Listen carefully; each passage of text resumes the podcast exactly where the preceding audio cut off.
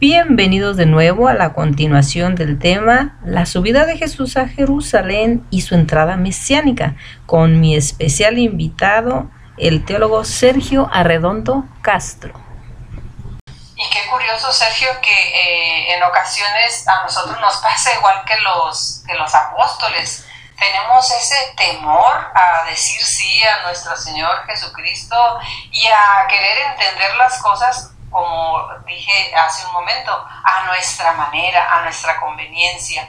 Y ese temor pues nos lleva a no comprometernos, nos lleva simplemente a, cumplir nada más así como por encimita, el ir a misa, el este, miércoles de ceniza, etc. Pero no, eh, no nos echamos a cuestas un compromiso.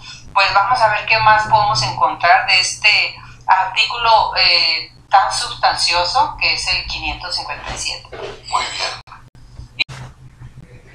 Como bien lo dice Sergio, los apóstoles todavía no tienen en ese momento conocimiento de Dios ni de su plan de salvación.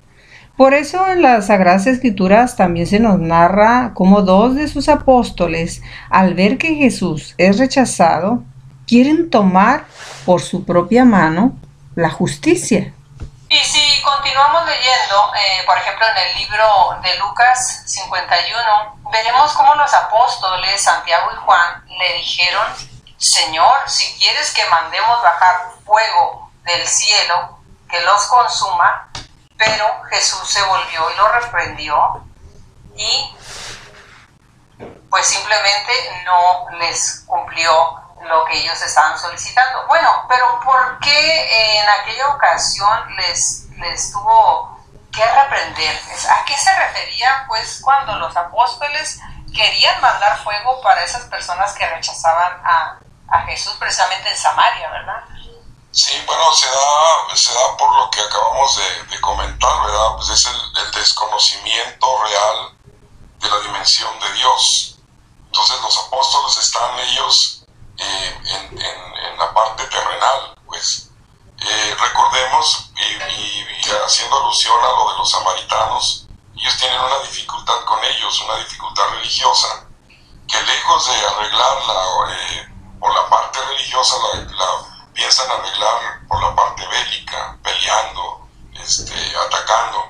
Entonces, aquí se palpa pues que los apóstoles no tenían todavía la, la visión o la dimensión de Dios y por ellos quieren arreglarlo todo de una manera bélica. Entonces, eh, es por eso que se da esta situación y claro, Jesús los va a reprender, ¿verdad? Porque eh, no les revela todavía el, sentido de esto porque todavía hay cosas que tiene que enseñarles, ¿verdad? Entonces los va, Él los va guiando, los va este, enseñando para que hasta el final comprenderán pues que en realidad de lo que se trata es del amor y no de la guerra.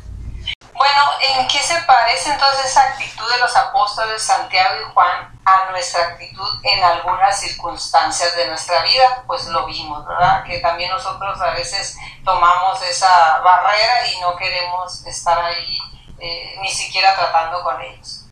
Para finalizar esta parte del numeral 557 y 558, dice que al dirigirse Jesús a Jerusalén, dice, no cabe que un profeta perezca fuera de Jerusalén. Y recuerda el martirio de los profetas probablemente que habían sido muertos en Jerusalén. Entonces aquí podemos recordar un poco la visión de los profetas del Antiguo Testamento y el por qué Jesús tiene que cumplir la misión de morir en Jerusalén.